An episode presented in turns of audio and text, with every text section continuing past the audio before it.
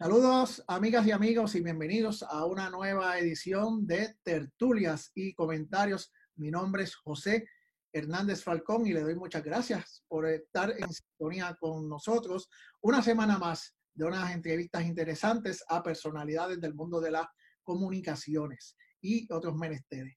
En esta edición tenemos una invitada eh, muy especial, una querida amiga y compañera de labores. Vamos a aprender, vamos a conocer un poco más de ella, que es Indira Suero, quien es una distinguida periodista, eh, locutora, eh, profesora universitaria y la embajadora de Sembramedia en República Dominicana y a quien damos la más cordial bienvenida a Tertulias y Comentarios. Gracias, José, muchas gracias. Bien, ¿cómo está todo por allá en Santo Domingo? Todo muy bien, en realidad, muy bien, muy, muy caluroso.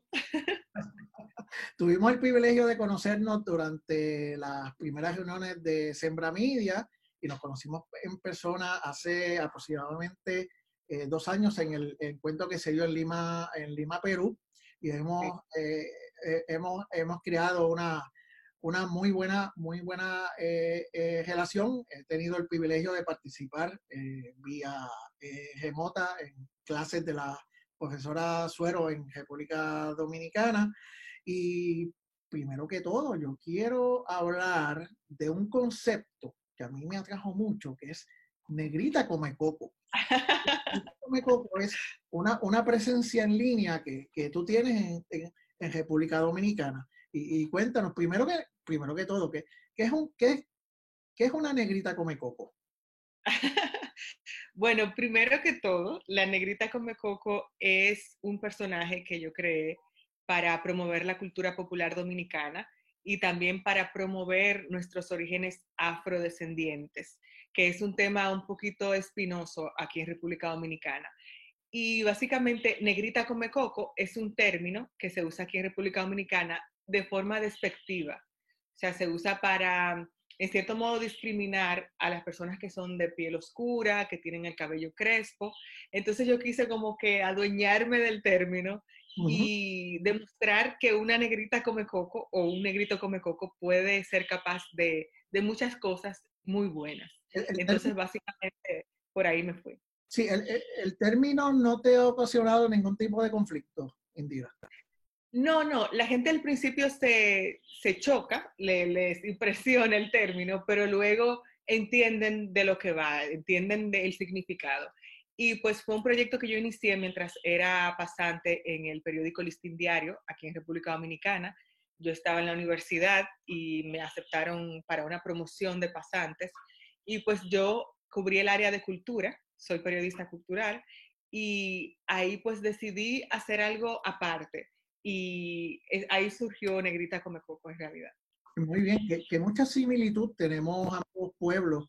Aquí en Puerto Rico, pues eh, no se le añade el, come coco, sino que el término negrito o negrita, pues tiene cierta connotación eh, eh, racista, cuando debería decirse una persona negra o una persona o un negro, eh, ya que es el, el, término correcto. Así que eh, qué bien, qué, qué curioso. ¿Dónde, ¿Dónde, se puede encontrar a Negrita Come Coco?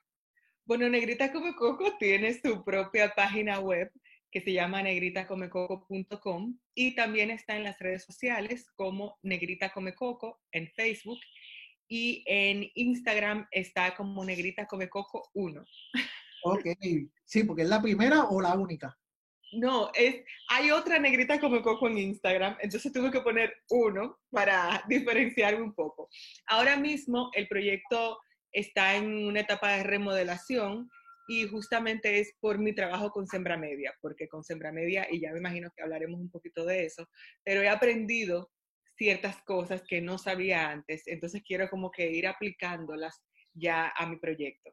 Perfecto. Eh, Indira, eres profesora de la Pontificia Universidad Católica Madre y Maestra eh, y también en el Instituto Tecnológico de, Santo Domingo. Cuéntanos un tanto de cuáles son los cursos que estás impartiendo en, estos centros universitarios eh, y, cómo eso ha impactado tu vida o cómo tú has impactado la, vida y la educación de, estudiantes que presumimos, estamos hablando de comunicaciones, ¿no?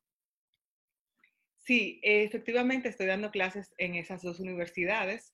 Una es la Pontificia Universidad Católica, que es la universidad donde yo me formé como comunicadora social, y la otra es la, el Instituto Tecnológico de Santo Domingo, que tiene su carrera de comunicación social y medios digitales y es una carrera nueva porque ese instituto se caracteriza más por dar ingenierías, medicina y ahora pues están abriendo un poquito más a lo que es el área de ciencias sociales y humanidades. Entonces ahí entra lo que es la carrera en la cual yo estoy impartiendo clases.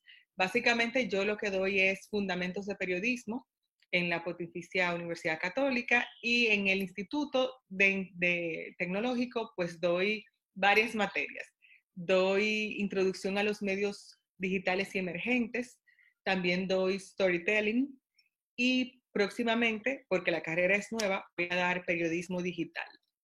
Excelente. ¿Cuál es la recepción que, que han notado los estudiantes? Bueno, ha sido interesante, muy interesante. Primero porque soy una profesora joven, entonces, en cierto modo, a pesar de ser una profesora joven, me tengo que adaptar también a mis estudiantes, que son mucho más jóvenes que yo. Y uno tiene que mantenerse constantemente actualizado, porque hay cosas que, a pesar de que no, tal, vez no, tal vez no nos llevemos tantos años, pero que yo desconozco completamente. Entonces uno tiene que mantenerse actualizado y aprende, y yo aprendo muchísimo con mis estudiantes, de verdad que sí, me retan a, a aprender y a mantenerme actualizada. Y la recepción con ellos ha sido muy interesante también, porque al menos aquí en República Dominicana, los jóvenes no están tan orientados a ser periodistas, sino que van por otras áreas, como lo que es las relaciones públicas, lo que es el cine. Entonces, yo en cierto modo estoy tratando de enseñarles a ellos sobre periodismo y también al mismo tiempo de presentarles formas distintas de hacer periodismo que tal vez les atraigan un poquito más. Ahí entra, por ejemplo, el periodismo emprendedor, entra también el periodismo digital y muchísimas, el periodismo cultural. O sea que tratando como que, que vean que el periodismo es mucho más de lo que tal vez ellos piensan. Muy bien, eh, fíjate, eh, iba, por la, iba por la vertiente de cómo tú percibías la, la situación del periodismo en, en República Dominicana y cómo esto también eh, de alguna manera impacta a, a, los estudiantes que tienes, ¿no? Eh, Quizá la situación sea bastante parecida a la que, a la que pasa en, en, en Puerto Rico, ¿no? ¿Cómo, cómo tú, eh, eh a base de tu experiencia, nos, nos puedes decir eh, cómo es el mundo de los periodistas o la industria del periodismo en República Dominicana? Bueno, hay muchos, es un mundo un tanto complejo, yo diría, un tanto difícil también. Y yo pienso que eso es lo que hace que, que los estudiantes y que la juventud, más que todo, se aleje un poquito, porque lo ven como una profesión, que es algo que pasa también en, yo pienso que en muchos países, una profesión que exige mucho y que al mismo tiempo paga muy poco. Eh, y que también es poco reconocida, pienso yo. No enfrentamos aquí, como en otros países, el hecho de que te maten o que te agredan por tú hacer tu trabajo. Sí han existido algunos casos, sí hay personas que han visto su vida en peligro, pero aquí yo pienso que enfrentamos más algo muy, muy peligroso y muy lamentable, que es la censura y la autocensura. Básicamente, eh, por el mismo hecho de que a los periodistas no se les paga tanto en los medios de comunicación que trabajan, hay muchos periodistas que van al gobierno, deciden trabajar al gobierno, hay muchos trabajos en el gobierno que son por internet, que tal vez tú no tienes que, estar presencialmente ahí, pero te pagan muchísimo más por algunas horas de trabajo que lo que te pagarían por un día completo en una sala de redacción. Entonces, lo que hace, eso ocasiona también una problemática muy fuerte, que es que hay una gran cantidad de periodistas trabajando para el gobierno, lo cual yo no condeno, pero eso supone ciertas cosas porque te, te lleva a ti a tal vez a callar algunas cosas por mantener tu trabajo, porque tú estás trabajando para el gobierno. Entonces, ahora mismo hay una gran cantidad de periodistas en la nómina del gobierno Y yo pienso que eso es un tema que hay que prestar atención. Indira, cuando te refieres a periodistas que están en la nómina del gobierno, estaríamos hablando de medios que son financiados por gobierno o comunicadores que ya están trabajando directamente eh, con alguna entidad gubernamental o con el departamento de, de comunicaciones del presidente. Sí, bueno, ambos, ambos casos hay una gran cantidad de publicidad estatal, hay una gran cantidad de publicidad estatal en casi todos los programas de televisión, por ejemplo, o en los periódicos o en la radio. Hay mucha publicidad que, que paga el Estado. Y también, por otro lado, están los periodistas que trabajan para el Estado y, por otro lado, están los periodistas que reciben dinero del Estado y se mantienen en sus medios y escriben maravillas del gobierno. O sea que yo pienso que es una situación un tanto difícil y compleja, porque como dije, no, yo siempre digo, yo no veo mal que tú trabajes para el gobierno, siempre y cuando eso no tenga que ver o no influya en tu ética como periodista, pero ahí mismo, ahí también vamos a otro lado, o sea, cómo yo estoy, cómo tú me puedes garantizar a mí que tú trabajando, dependiendo exclusivamente o en su mayoría de un ingreso, tú vayas a poner, independientemente sea del gobierno o sea de cualquier otra cosa. ¿Cómo tú no vas a poner eso en, tú no lo vas a poner en riesgo? O sea, tú vas a tratar de mantenerte ahí.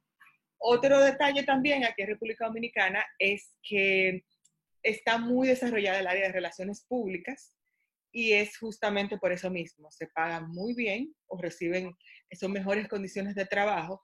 Entonces hay muchos jóvenes también que optan por el área de relaciones públicas y eso también a ti te conlleva algo. ¿Qué te conlleva? Que generalmente cuando tú haces relaciones públicas es para agradar a alguien o para promover a alguien. Entonces, hay mucho, hay muy poco, tanto del gobierno como de relaciones públicas, hay muy poca, muy pocos trabajos críticos, profundos, eh, trabajos que cuestionen y los pocos periodistas que se dedican a hacer ese tipo de trabajo, pues no encuentran justamente eh, un lugar dentro de los medios, porque los, la mayoría de medios recibe algún tipo de beneficio, tal vez de empresas privadas o del gobierno.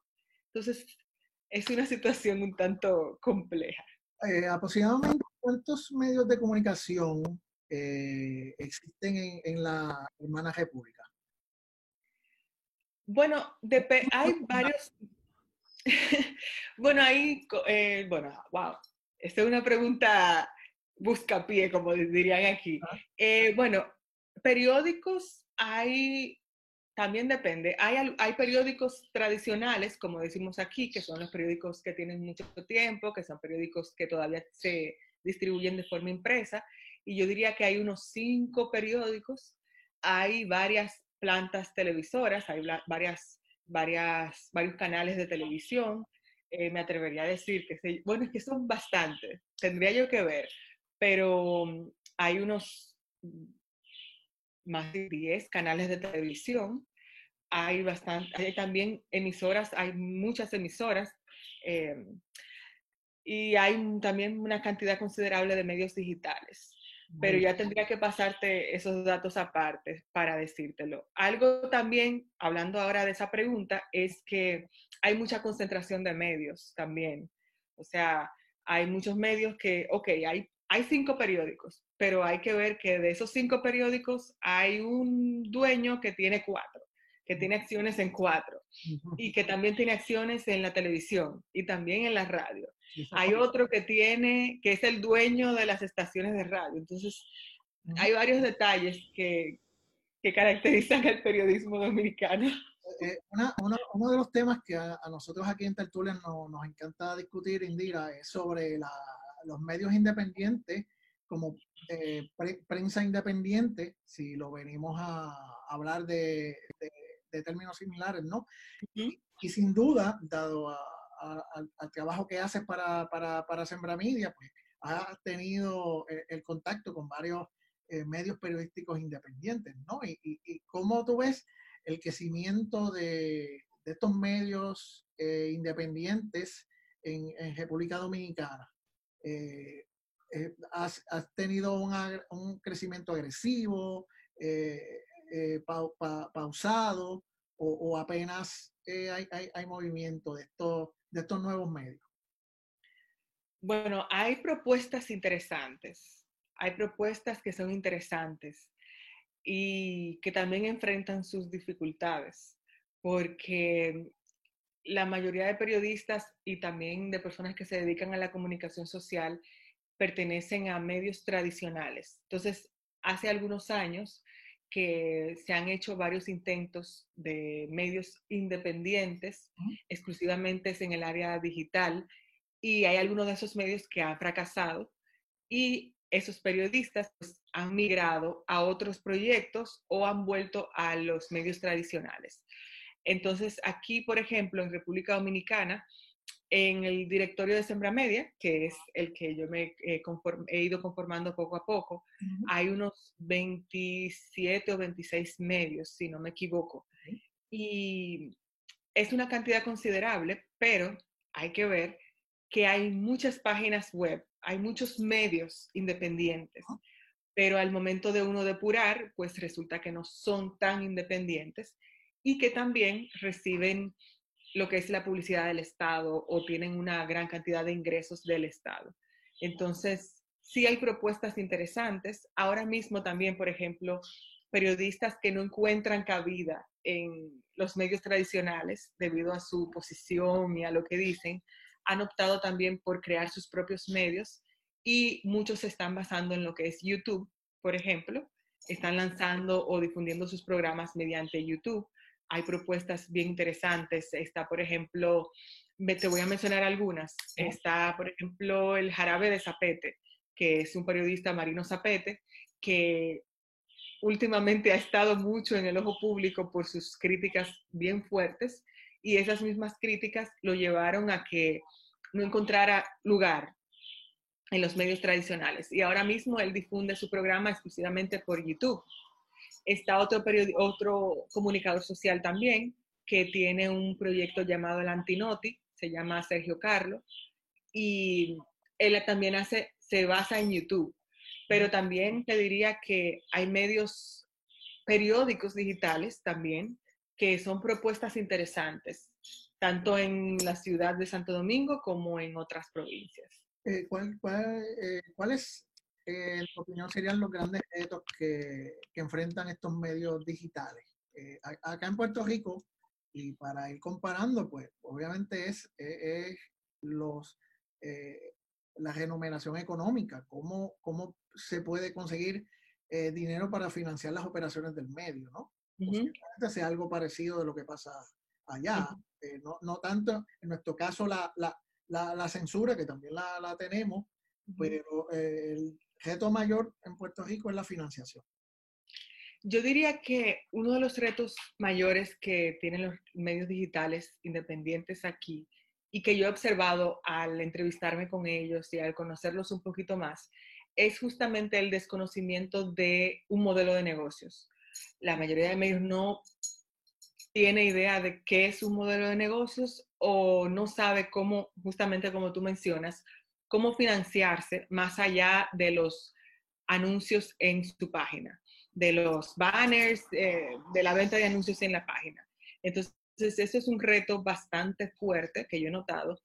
Y también está el hecho de la falta de personal, porque muchos de estos medios son bueno, los mantiene una sola persona o dos. No pasa, en muchos casos no pasa de, de una persona o no pasa de un equipo de cuatro personas. Y de esas cuatro personas solamente hay uno full time. Entonces así es difícil que, que se logre un impacto, diría yo. Y otro reto que yo diría que es también muy lamentable y también tiene mucho que ver con la educación, es la falta de un periodismo profundo y un periodismo crítico, un periodismo de calidad.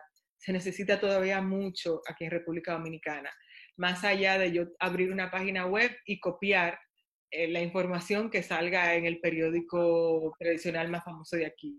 Entonces, eso también es, eh, yo pienso que ahí tenemos que ver los profesores tanto de escuela primaria como de universidad, y eso es algo que hay que tener muy en cuenta. Tenemos mucha similitud en ese sentido y muy, lo que yo critico muchísimo aquí localmente es la, la falta de la profundidad a la hora de investigar temas para, un, para una historia o un eh, reportaje que se tenga sin la debida investigación, ¿no?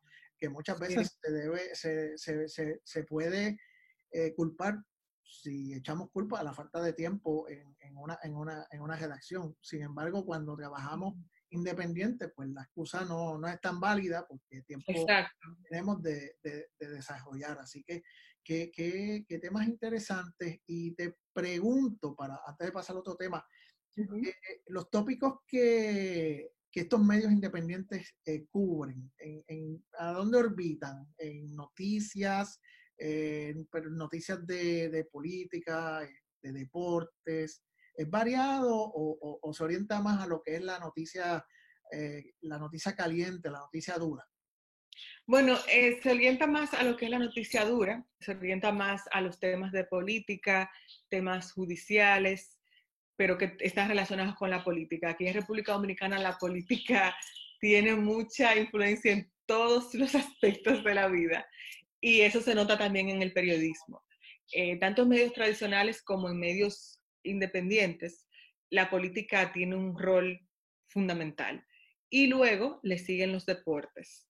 Hay algunos medios que se dedican a lo que es el deporte y son propuestas interesantes, propuestas que tienen muchos años, pero principalmente la política es la reina de, la, del contenido de esos medios. Muy bien. Indira, hablando de, de Sembramidia, eres la embajadora de Sembramidia en República Dominicana y me, me encantaría que, que, desglosaras tu, qué es lo que tú haces eh, en la, en la hermana república.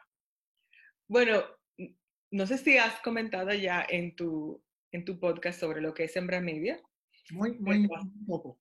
Bueno, básicamente Sembramidia es una organización que trabaja con medios en Latinoamérica y busca promover lo que es el periodismo emprendedor en Latinoamérica, apoyar a esos medios independientes mediante los recursos que ofrece Sembramidia, que son, por ejemplo, lo que es la escuela eh, virtual, que ofrecen talleres que recomiendo también, que son muy buenos sobre temas de periodismo emprendedor, por ejemplo, lo que hablaba yo anteriormente de modelo de negocios, del mismo escribir para la web, de crear tu marca personal, de presentar una propuesta a un jurado de un premio o de, una, de, de un fellowship o, o, algo así.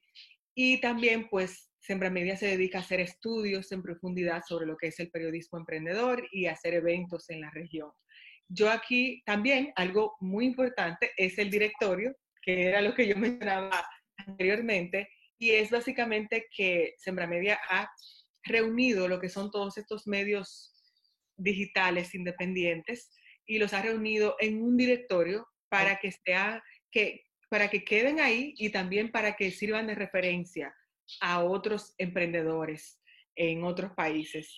Y no solamente a los emprendedores, sino a, esos, a esas personas que buscan apoyar con fondos a, a esos mismos medios digitales que tal vez no tienen esa oportunidad. Entonces, yo lo que hago, perdón. No, no, eh, continúa entonces para, para, hacerte una pregunta. Ah, ok. Yo lo que hago aquí en República Dominicana es que represento a Sembra Media en República Dominicana, sirvo de, de nexo, diríamos, uh -huh. entre lo que son los emprendedores dominicanos y el equipo directivo de Sembra Media y también los demás embajadores, porque estamos abiertos a colaboraciones eh, con los otros embajadores.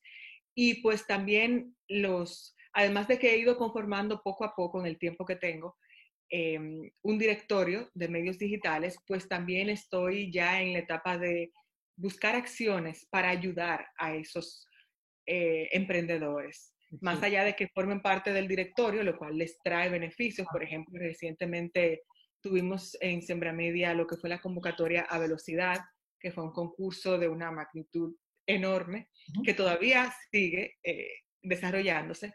Y pues estar en el directorio pues ayudó a, a, a, varios medios, ayudó a que ya tenían una trayectoria y ya eran conocidos. Y también, pues, como embajadora de Sembra Media y como profesora, pues yo trato también de incluir a Sembra Media en el currículum de mis universidades, básicamente de llevar un poquito de eso. E-, era la pregunta que te tenía, ¿cómo, ah. cómo, cómo estos conocimientos que has, estado adquiriendo y el contacto con, con estos medios y con eh, un, un, equipo directivo que, que, fomenta el emprendimiento en toda Latinoamérica, pues cómo esto te ha ayudado a ti en, eh, eh, en tus cursos universitarios. Wow, bastante. Por ejemplo, y tú has sido parte de eso. Tú, por ejemplo, como embajador y como profesor también has formado parte de mis clases. Yo pienso que estar en Sembra Media me ha ayudado mucho a abrir mi mente a, a otras formas de hacer periodismo y también a otros contextos.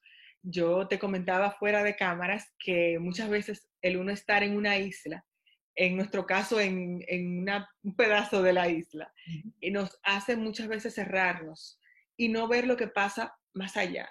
Entonces, con Sembra Media yo he podido introducir lo que otros periodistas y otros medios em, hacen, los retos, por ejemplo, de otros medios, y también he, he, sido capaz de introducirle eso a mis estudiantes. Por ejemplo, hemos tenido conversaciones de tú a tú con varios con varios de los embajadores, con varios periodistas eh, internacionales. Y también algo que estoy haciendo en mis clases es introducir alguna de las clases de, de la Escuela Virtual de Sembra Media. Eso me ha ayudado mucho y me ha servido de un buen apoyo con mis estudiantes. Excelente. Indira, tú también eh, eres locutora. Sí. ¿Estás activo ahora, ahora mismo en la radio? Sí, estoy ahora participando, bueno, me acabo de estrenar ah. como, como locutora comercial con unos anuncios por ahí. Y también pues estoy trabajando desde hace un tiempo en un programa cultural, como te dije, soy periodista cultural, y hay un programa cultural que estoy como co-conductora con otro periodista aquí, y es un programa que básicamente abarca lo que es la cultura en muchísimos aspectos. Muy bien, háblanos un poquito a base de el periodismo cultural en el que elaboras, ¿no? Eh, la cultura es algo muy importante para todos los pueblos. Eh, República Dominicana y Puerto Rico tienen una, una cultura muy, muy similar porque nuestros orígenes, eh, pues como pueblo, indígena y luego eh, todo ese proceso de colonización, eh, nosotros somos hermanos, tal y como, como, como nosotros aquí decimos en, en, Puerto Rico y que, y que ya he, repetido en, la entrevista, ¿no? La, la, la, hermana República Dominicana, porque más, allá de, de, de, ser pueblos que están uno muy cerca del otro eh, físicamente, pues tenemos una historia, una historia y sucesos muy en común. El periodismo cultural, eh, por ende, eh, debe ser uno de los principales, eh, mm, una de las principales maneras de, de, impartir conocimiento al pueblo. Entonces, ¿qué, qué tipo de, de o en qué específicamente te enfocas en este periodismo cultural que, que impartes en este programa? Bueno, a mí me gusta mucho el tipo de periodismo cultural que yo hago. Es un periodismo más orientado en lo que es el folclore y en las tradiciones dominicanas. Y también, pues, eh, como te mencioné al principio con lo de la negrita, también en destacar nuestros orígenes afro. Eso es algo muy importante para mí, bastante importante, diría yo. Y al mismo tiempo, en hacer ciertas denuncias sociales mediante lo que es la cultura, en una forma de sátira eh, que, que, es bien pensada, diría yo.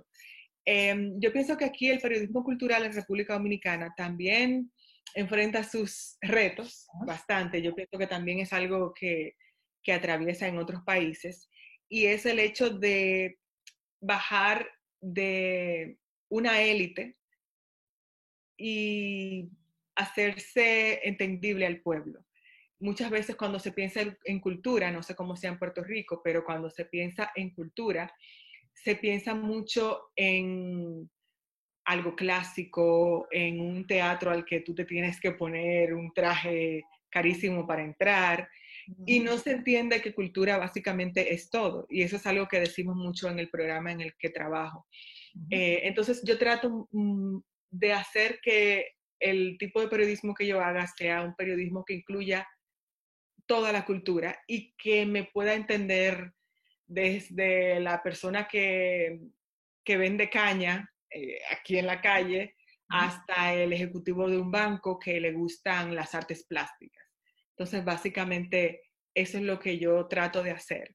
Y por eso justamente he estado pensando mucho lo que voy a hacer con la negrita Come Coco, porque pienso que es una gran oportunidad de utilizar las redes sociales, utilizar también la, la web para llegar a nuevas generaciones y también para hacer un tipo distinto de periodismo cultural. Excelente. ¿Cuál es la reacción de la juventud dominicana eh, ante estos programas eh, como el tuyo y otros esfuerzos mediáticos para fomentarla o, para fortalecer eh, la cultura dominicana? Bueno, es una reacción también muy buena. en los años que tengo trabajando con el proyecto de la negrita, ha sido una reacción muy interesante. Yo siempre digo, y es cierto, siempre digo que cada día mis seguidores y las personas que, que siguen mi proyecto me sorprenden con sus comentarios, con sus preocupaciones también. Como te dije, yo trato mucho el tema de lo que son los orígenes afrodescendientes, de las relaciones que hay aquí en República Dominicana, por ejemplo, con Haití, que son relaciones que, que es, es, otro tema aparte completamente. Y el ver cómo muchas personas piensan sobre eso me hace sentir a mí que hay esperanza y que hay esperanza también de que nuestra cultura, de que mediante la cultura nuestro pueblo avance cada día más. Y es también por eso que, que, hago este tipo de periodismo y que me he dedicado a ser periodista cultural, porque pienso que, como tú lo decías también, la cultura es fundamental para un pueblo. Y en pueblos donde lamentablemente no hay mucha educación o no hay muchos recursos, la cultura te puede ayudar enormemente. Y por eso yo creo mucho en el periodismo cultural, a pesar de que enfrente sus retos aparte, pero creo bastante en el periodismo cultural y me he comprometido a, hacer periodismo cultural. Muy bien, excelente. Eh, Indira, la economía dominicana, según los ojos que tenemos nosotros aquí en Puerto Rico, ha, prosperado eh, muchísimo eh, e inclusive teniendo empresarios eh, puertorriqueños que, que, han decidido eh, trasladarse a la, a la, República Dominicana para, para, hacer sus negocios, ¿no? E, especialmente porque el hacer negocios resulta mucho más fácil que hacerlo aquí en Puerto Rico, donde la queja principal son las trabas que, que impone, impone el gobierno. te pregunto a tu, a tu conocimiento, ¿no? Eh, ¿Qué tan fácil tú ves eh, el que un empresario pueda montar un negocio en República Dominicana, la economía eh, dominicana comparando con quizás 20, 20, años atrás, 20, 30, que yo la, la, la, conocí, pero no, no espero que tú la conozcas porque me imagino que ya hace 30 años atrás no, no, estabas en planes posiblemente. Así que, eh, ¿cómo, ¿cómo, has visto eh, esta economía eh, desde tu punto de vista? Bueno, ciertamente lo que tú mencionas de que ha crecido es cierto, de acuerdo a lo que dicen las cifras oficiales. sí ha se ha visto un, lo que es un repunte de la economía dominicana, sí se ha visto una cierta estabilidad y por eso también es que hay varias compañías extranjeras que vienen aquí a, hacer negocios en República Dominicana. Específicamente te podría mencionar en el área de turismo, em, también en las, por las facilidades también en el área minera.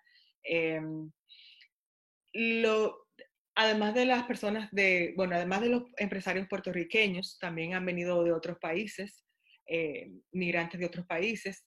Y eh, es también un tema un tanto interesante, un tanto complejo, porque a pesar de que la economía sí está creciendo, eh, no hay una buena distribución, diría yo, de, esas ganancias o de ese ese boom de la, de la, economía, básicamente.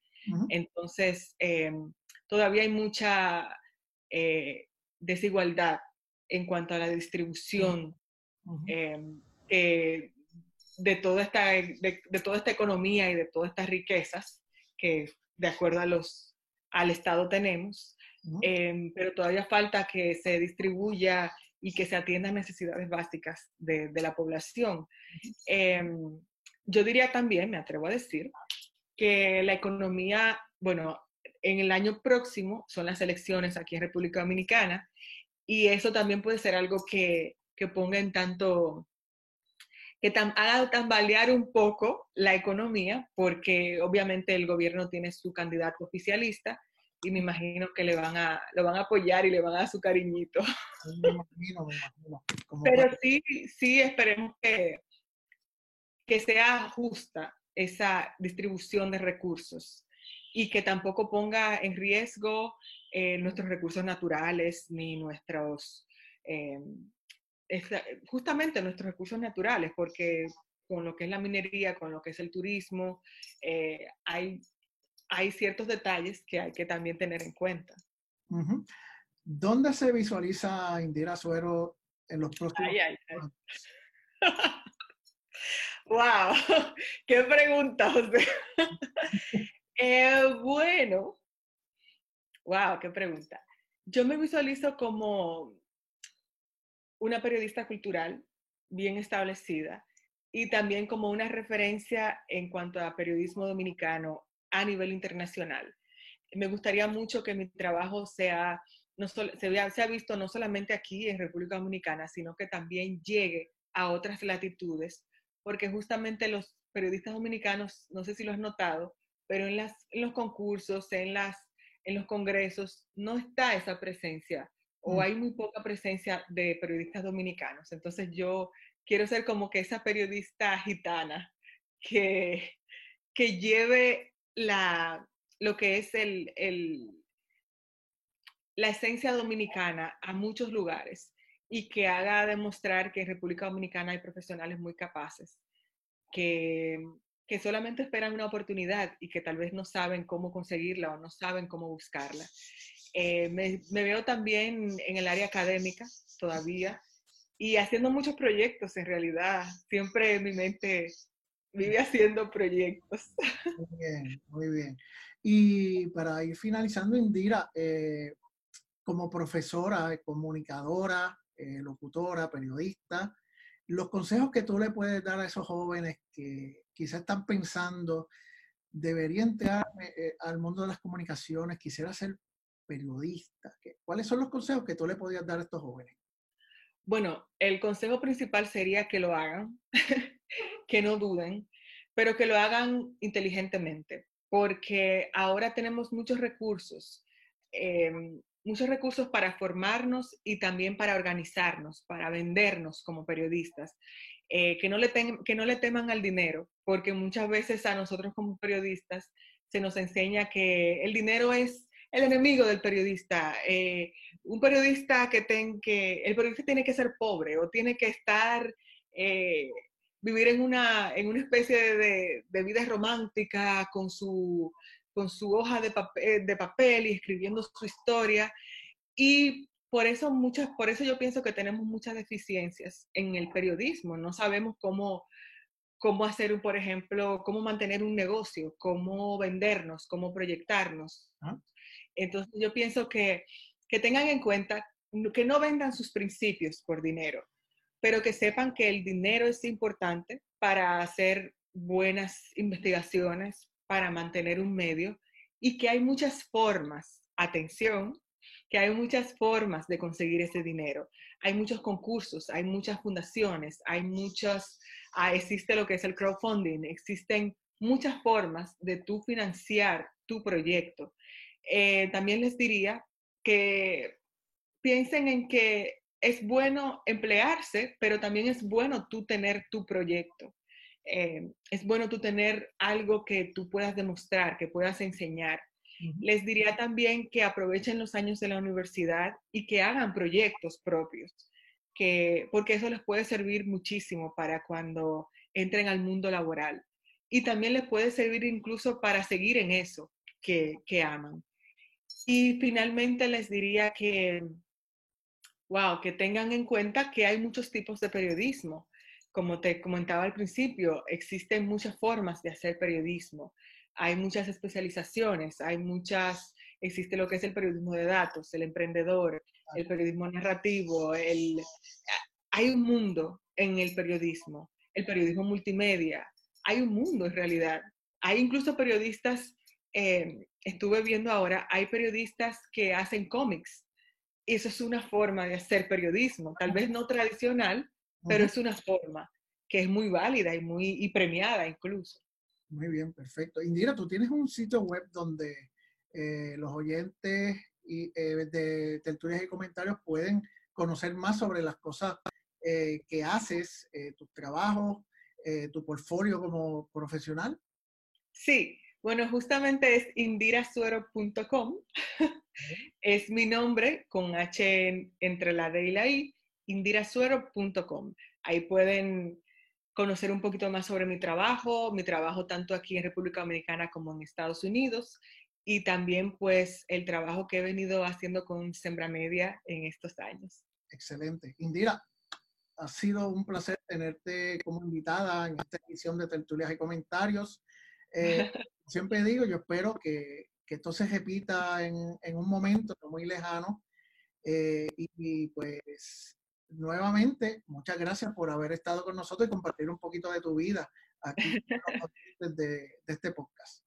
Muchas gracias a ti, José, por tus preguntas. Fueron muy interesantes. Gracias a ti. Así que eh, estaremos poniendo los enlaces de, de indirasuero.com, de Negrita Come Coco también en la descripción de, de, nuestro programa. Así que, nuevamente, muchas gracias, Indira. Mucho éxito siempre.